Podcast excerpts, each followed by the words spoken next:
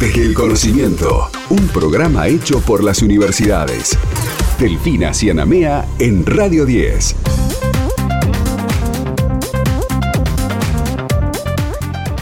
En el marco de las distintas inauguraciones que estamos conversando en el día de hoy, nos vamos a trasladar a Córdoba, donde se inauguró CAMPS, un espacio colectivo, interactivo e innovador entre la Universidad Nacional y los sectores productivos de la región. Estamos en contacto con el rector de la Universidad Nacional de Córdoba, con John Boreto. Aquí Héctor y Elfina te saludamos. John, ¿cómo estás? Muy buenas tardes. ¿Cómo les va? Un gusto, buenas tardes. Un placer. Un placer para nosotros y, y con muchas ganas de, de, conocer de qué se trata CAMS, este nuevo espacio eh, que tiene, bueno, como fin eh, reunir conocimientos, intereses eh, y todos los recursos disponibles, ¿no? Para contribuir al desarrollo de la matriz productiva de allí de Córdoba. ¿Cómo, cómo se imaginan que, que esto va a suceder? ¿Cómo es que va a funcionar esta lógica? Bueno, en realidad es un espacio que está construido en, en un proyecto mayor que es Campus Norte, que es un campus que la universidad está desarrollando en la zona precisamente norte de la ciudad, eh, cerca de, de, una localidad que se llama Estación Juárez Selman, uh -huh. eh, cerca de la capital, pero en la zona norte.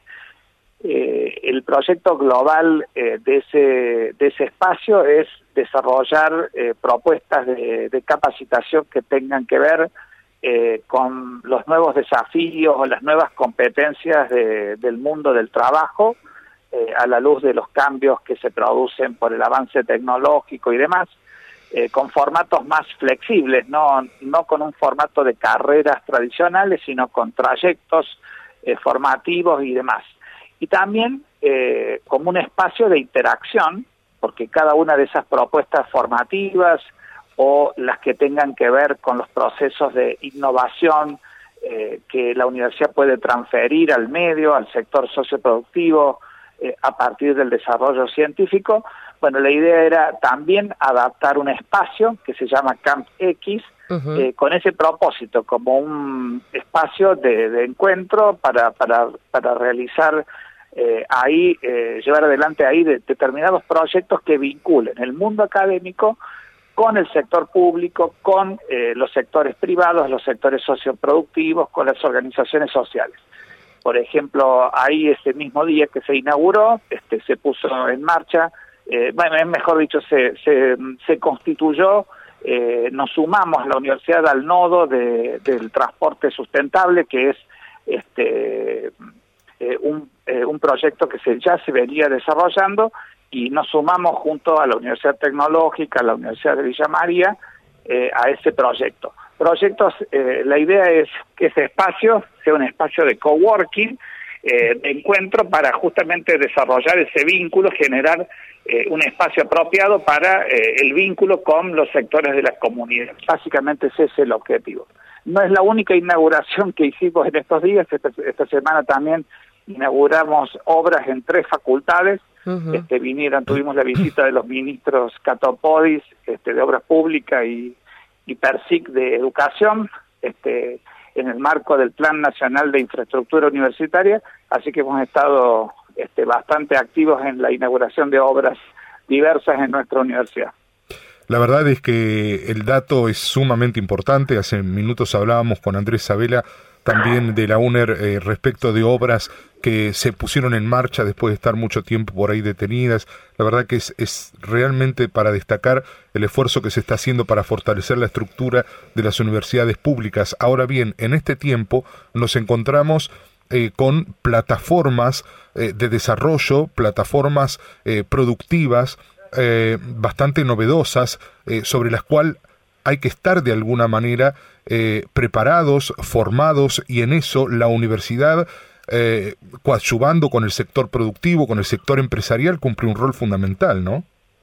Definitivamente, nosotros eh, tenemos perfectamente claro que eh, el avance científico y tecnológico de este tiempo, eh, sobre todo la velocidad con la que evoluciona, eh, nos exigen eh, y generar las condiciones y propuestas formativas que respondan justamente a las necesidades de ese, de ese nuevo mundo del trabajo. Eh, y esto hablo eh, de, distintos niveles de formación. Eh, desde un oficio, nosotros tenemos en la universidad funcionando una escuela de oficios, pero cualquier oficio, por ejemplo, un mecánico de hace 20 años, obviamente tenía una complejidad, su tarea muy diferente a la que tiene la mecánica de los autos actuales. Y lo, lo mismo pasa con las profesiones tradicionales, digamos, este, tanto en el grado como en el posgrado, el avance y la necesidad de actualización, la aparición de nuevas competencias, este, hace necesario que los sistemas educativos estemos preparados para eh, dar respuestas a esas necesidades, que como bien decís vos, tienen que ver con bueno los desarrollos que se van dando en los sectores socioproductivos que van incorporando en sus actividades eh, estos avances científicos eh, y tecnológicos y por lo tanto tienen que contar con personas eh, capacitadas para, eh, bueno, llevar adelante, para desarrollar esas competencias. Entonces, bueno, esto nos exige justamente llevar adelante todas estas propuestas innovadoras. Eh, por supuesto que no es una tarea sencilla porque justamente el ritmo acelerado eh, con el que avanza eh, la ciencia y la tecnología muchas veces eh, choca con la capacidad que tienen los sistemas educativos de, bueno, adaptar sus programas y demás. Por eso estamos pensando no solo en la necesidad de, de actualizar las carreras tradicionales, llamémoslo de alguna forma, sino también generar otro tipo de propuestas que van desde oficios de base tecnológica, a eh, otros trayectos formativos que tengan que ver con estas nuevas competencias, como por ejemplo también la necesidad de incorporar en todo el en todas las en todas las profesiones, en todas las disciplinas eh, el desarrollo de las habilidades blandas, porque hoy por hoy eh, se impone un trabajo mucho más colaborativo, mucho más un trabajo en equipo que requiere desarrollar ciertas competencias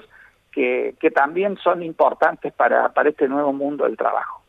Ahora, en CampX eh, se espera que, bueno, obviamente todos los miembros de la comunidad universitaria de la Universidad Nacional, así como otros emprendedores también externos, sectores socioproductivos, organismos gubernamentales, interactúen, digamos. ¿Cómo, cómo se imaginan que, que, eso se va a haber traducido? ¿En, qué tipo de acciones? Absolutamente de esa forma como vos lo mencionas, es un espacio abierto al desarrollo de proyectos colaborativos entre distintos sectores de la comunidad. Entonces, si se trabaja con, eh, por ejemplo, con el nodo de movilidad sustentable, eh, bueno, se, se convoca al sector público, se convoca a las empresas que trabajan eh, en esas actividades, se convocan a las eh, disciplinas universitarias que, eh, que tienen aportes de investigación, trabajos desarrollados en esa materia, para trabajar en el desarrollo de proyectos concretos que tengan que ver con esas iniciativas. Eso es un ejemplo, pero es un espacio justamente abierto a toda la comunidad tanto la comunidad universitaria como la comunidad en general. Nosotros tenemos claro de que la universidad está al servicio de la comunidad a la cual pertenece, que por otra parte es la que la sostiene como institución pública, de modo tal que todos estos espacios están justamente dirigidos a potenciar esos esfuerzos. Y justamente la universidad pública en este tiempo está cumpliendo un rol verdaderamente fundamental en las distintas regiones del país. A propósito de las obras que usted mencionaba, eh, ¿podríamos detallar cuáles fueron las que inauguraron en estas en estos días, justamente como usted decía, con la presencia del ministro Catopodis y también del ministro Jaime Persic? Eh, en estos días eh, justamente inauguramos obras que están en el marco del programa nacional, del Plan Nacional de Infraestructura Universitaria, y fueron obras eh, destinadas a actividades académicas de, de, alumnos, básicamente, eh, porque hay, algunas obras en curso también que tienen que ver con, también eh, financiado con estas mismas fuentes, eh, dirigidas a la investigación. En estos casos son todas actividades eh, diríamos, para la enseñanza, pero con características muy particulares, porque una fue una ampliación en la Facultad de Filosofía, una ampliación de espacios áulicos, otra fue una ampliación eh, importante en metros cuadrados en la Facultad de Artes, con espacios apropiados para eh, el desarrollo de actividades eh, que tienen que ver con las disciplinas de cine y televisión que se imparten en esa, en esa facultad y también espacios para que las distintas disciplinas artísticas puedan eh, trabajar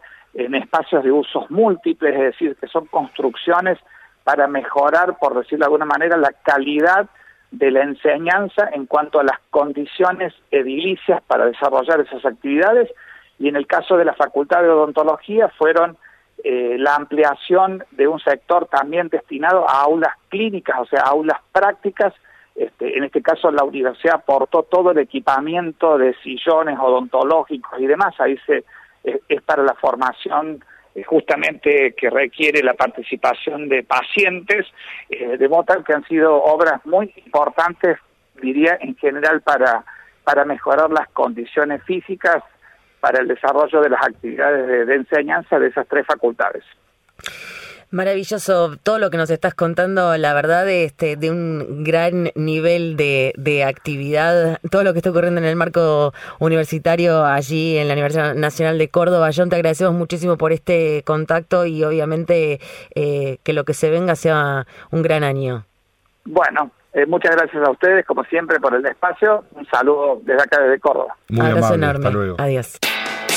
Estás escuchando Desde el Conocimiento con Delfina Cianamea en Radio 10.